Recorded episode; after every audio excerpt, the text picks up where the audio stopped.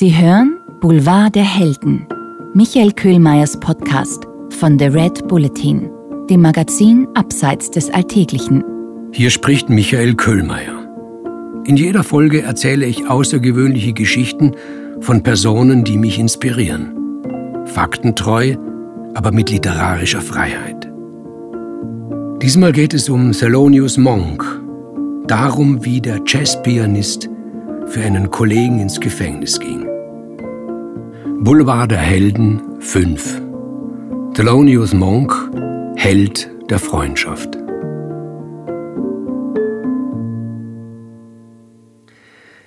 Ein Held der Musik war er auch, aber das weiß jeder. Außerdem war er ein Held des Staunens. Niemand spielte wie er. Er drückte die Klaviertasten nicht mit den Spitzen nieder, sondern mit dem Mittelgelenk der Finger. Wie soll das gehen? Er konnte die Finger so weit nach hinten biegen. Es war mehr ein Streicheln als ein bloßes Niederdrücken. Dann krümmte er die Finger plötzlich zu Klauen und es sah aus, als wolle er die Tasten kraulen. Aber das meine ich nicht, wenn ich ihn einen Helden des Staunens nenne. Wer ihn spielen hörte und spielen sah, der hatte den Eindruck, er kann es eigentlich nicht. Er lernt Klavierspielen gerade in diesem Moment, als hätte er sich das erste Mal ans Klavier gesetzt. Jeder Ton ein Anfang, ein Anfang, dem ein Zauber innewohnt. Dann folgte der nächste Ton, und es klang, als ob der Spieler auch darüber staunte, und so weiter durch das ganze Stück. Thelonious Monk machte Musik als ob er die Musik gerade erfände. Nein, als ob seine Finger die Musik gerade erfänden. Und manchmal zauberten seine Finger Akkorde, wie sie niemand jemals gehört hatte, und niemand staunte über das Ergebnis mehr als er selbst. Das meine ich, wenn ich ihn einen Helden des Staunens nenne. Aber auch davon will ich nicht erzählen. Ich will über den Jazzmusiker Thelonious Monk als einen Helden der Freundschaft erzählen. Er war ein bewegender, ein virtuoser Pianist, einer der bedeutendsten der Jazzgeschichte. Er spielte mit vielen Größen seiner Zeit zusammen, mit Charlie Parker, Dizzy Gillespie, Charlie Christian und Kenny Clark. Er war erst Mitte 20, da erfand er zusammen mit diesen Musikern die neue Jazzrichtung des Bebop. Aber selbst den Avantgardisten war sein Pianostil bisweilen zu extravagant. Das Publikum in den Clubs in Harlem, New York, das einiges gewohnt war, zeigte sich befremdet, ja entsetzt über die kühnen Akkordsprünge innerhalb eines Stücks. Dazu kam, dass Monk unzuverlässig war. Er schwänzte Proben, was soll ich probieren, wenn mir doch mitten im Spiel immer etwas Neues einfällt? Er stritt sich mit Veranstaltern und er nahm Drogen. Marihuana rauchten damals alle Musiker. Monk aber ließ sich auch mit Heroin ein und mit Amphetaminen. Angeblich verstand er es, den Konsum zu kontrollieren. Jedenfalls in jungen Jahren. Er kam auch nie in Versuchung, mit dem Zeug zu handeln. Er wohnte noch zu Hause bei seiner Mutter und die hatte ein fixes Gehalt als städtische Angestellte. Sie hielt ihren Sohn aus. Das heißt, die Polizei fand bei ihm nie größere Mengen von dem Stoff. Aber für immer wieder einige Tage Gefängnis reichte es doch. Für seine Kollegen auf der Bühne war er unberechenbar. So gern ihn alle hatten, mit ihm zusammenarbeiten, wollten die meisten bald nicht mehr. Einer seiner besten Freunde, nein, sein bester Freund, war der Pianist Bud Paul. Paul verfügte über eine klassische Ausbildung, er spielte Beethoven, Bach, Chopin, Debussy. Diese Vorbilder brachte er in den Jazz ein. Das war unerhört, wörtlich zu verstehen. Paul und Monk waren ein bewundertes, aber auch gefürchtetes Gespann. Manchmal, wenn ein Clubbesitzer über zwei Pianos verfügte, traten sie gemeinsam auf. Diese Nächte waren legendär. Jeder, der sie spielen hörte, wusste, er würde sich bis an sein Lebensende daran erinnern. Count Basie soll nach so einem Konzert in Tränen ausgebrochen sein und gesagt haben, er habe nicht Jazz gehört, nicht Klassik oder eine andere Musikrichtung, sondern die Musik selbst. Nicht ein Priester habe gesprochen hier, sondern Gott selbst. Er fragte die beiden, wie sie es als Menschen aushielten, wenn Gott ihnen die Finger führte. Aber Monk und Paul wurden nicht nur bewundert, sie wurden auch gefürchtet. Gefürchtet wegen ihrer Unberechenbarkeit. Paul hatte obendrein schwere psychische Probleme. Innerhalb einer Stunde konnte er aus frühlingshafter Fröhlichkeit in eine steinstarre Apathie stürzen oder in unbändige Wut geraten.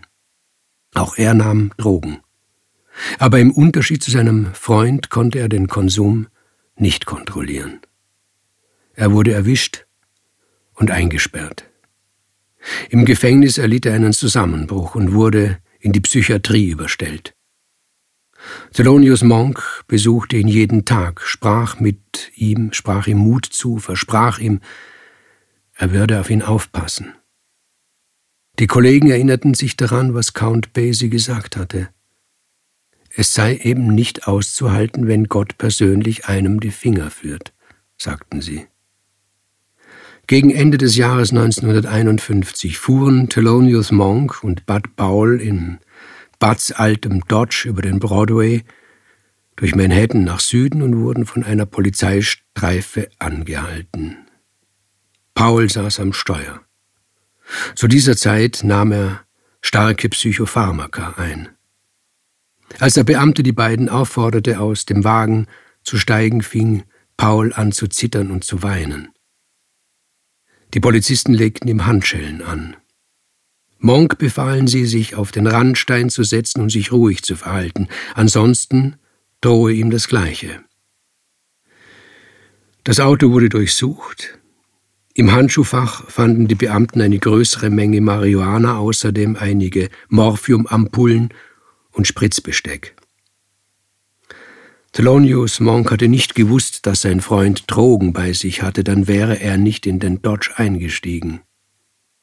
Er hatte eine durchaus positive Einstellung zu Drogen aller Art, auch zu Alkohol. Er war der Meinung, sie seien die Lockmittel für die Finger Gottes. Aber er akzeptierte die Gesetze und akzeptierte, dass man auf der Hut sein musste, wenn man sie brach. Dreimal war er wegen kleiner Mengen eine oder zwei Nächte im Gefängnis gewesen. Die Erinnerungen daran waren furchtbar. Auf den Straßen herrschte offener Rassismus. In den Gefängnissen aber durfte ein weißer Aufseher ungestraft seinem Sadismus freien Lauf lassen. Ein Schwarzer hatte keine Möglichkeit, sich dagegen zu wehren. Monk hatte sich nach diesen Erfahrungen geschworen, sich nie wieder mit Drogen erwischen zu lassen sich überhaupt nicht mehr erwischen zu lassen. Nicht einmal beim Falschparken oder beim zu schnell fahren wollte er sich erwischen lassen oder bei vorlautem Lachen in Gegenwart eines Polizisten oder bei einem Gespräch mit einer weißen Frau. Aber Thelonius wusste auch, dass seinem Freund Bud das Gefängnis mehr zusetzen würde als ihm. Und bei der Menge an Drogen, die sich in seinem Handschuhfach befanden, würde es mehr als ein oder zwei Tage Gefängnis sein. Bud würde das nicht überleben. Also gab er an, die Drogen gehörten ihm. Mr. Bud Paul wisse davon nichts. Er sei nur ein Kollege, der ihn nach einem Auftritt in Harlem nach Hause fahren wollte. Thelonious Monk wurde abgeführt, vor Gericht gestellt und zu 60 Tagen Haft verurteilt. Am Ende seines Gefängnisaufenthalts musste er in ein Krankenhaus gebracht werden. Er habe sich selbst verletzt, sei mit dem Kopf gegen die Eisentür gerannt. Das glaubte niemand, der Monk kannte. Thelonius sei von der Gottbegnadetheit seiner Person so sehr überzeugt, dass er sich niemals selbst verletzen würde, hieß es. Was im Gefängnis vorgefallen war, darüber sprach er nicht, schon gar nicht mit Bud. Er wollte seinem Freund kein schlechtes Gewissen machen, er freue sich darauf, wieder mit ihm zu spielen. In Mintons Playhouse, in Harlem zum Beispiel, dort standen zwei Flügel auf der Bühne. Es hatte sich herumgesprochen, was Thelonious für Bud getan hatte. Nun wollten wieder alle mit ihm gemeinsam musizieren. Alle Vorwürfe wegen Unzuverlässigkeit waren weggewischt.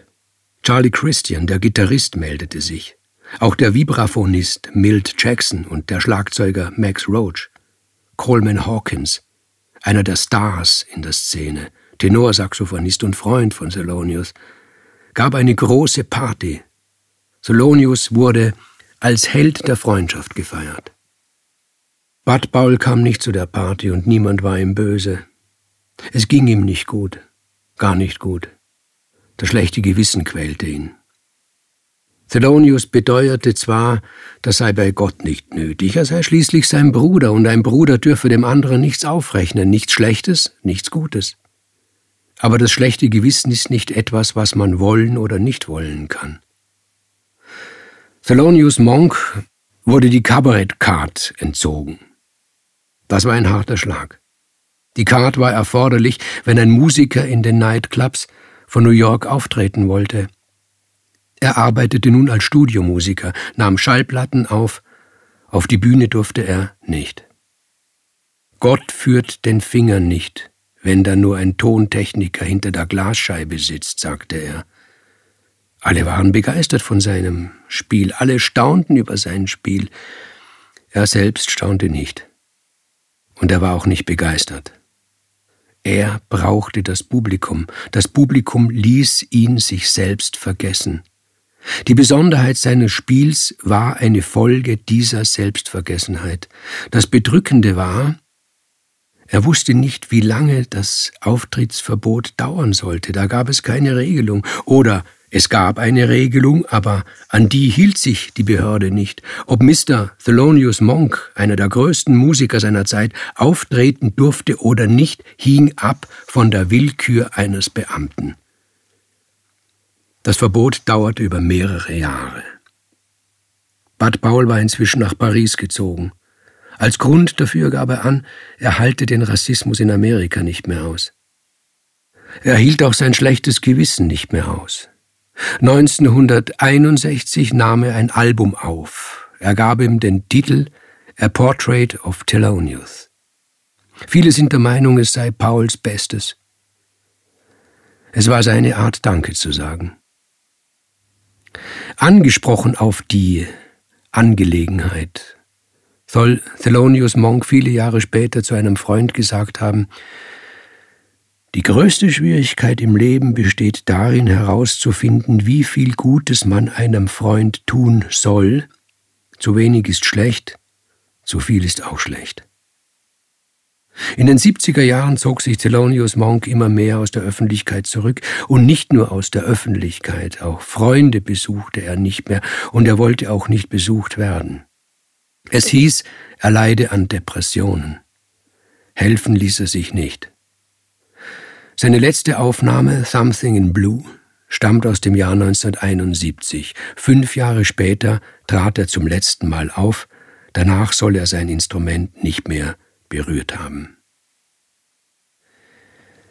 Ich sah ihn im Frühling 1980 im Oak Room des Plaza Hotels in New York.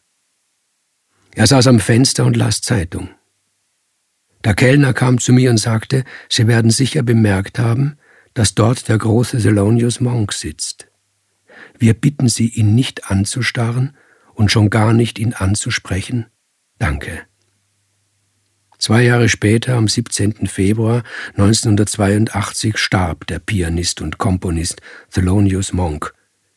Er wurde 65 Jahre alt. Ich hoffe, die heutige Folge hat Ihnen gefallen.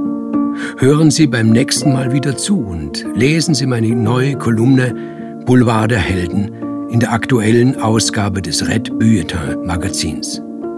Hat dir unser Podcast gefallen? Dann freuen wir uns über deine Bewertung und noch mehr, wenn du uns weiterempfiehlst.